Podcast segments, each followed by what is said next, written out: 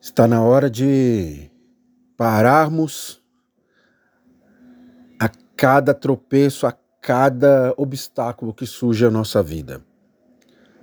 Eu sei que a dificuldade que, que eu enfrento não é a mesma que você enfrenta. Eu sei que às vezes o que é gigantesco para mim superar, para você é pequenininho. Também sei que o seu problema para você é gigante. Para mim, que olho de fora, parece pequeno.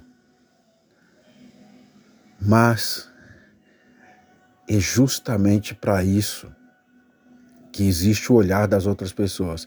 Às vezes, quando estamos imersos, afundados no problema, não conseguimos enxergar o tamanho real do problema e o nosso tamanho. Não conseguimos encontrar solução e quando as pessoas vêm falar com a gente, que é só fazer tal coisa, achamos que ela, ah, você não sabe o que eu estou passando, você acha que se fosse fácil já teria, não teria feito?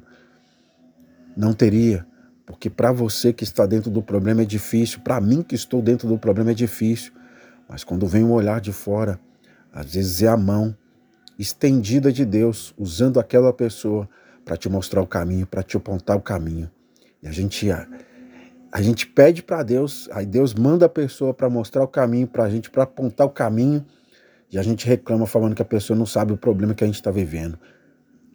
Vamos parar de focar no problema e estar atento às palavras que são ditas para a gente, para as pessoas que às vezes a gente nem conhece. Ela pode ter a solução mandada por Deus.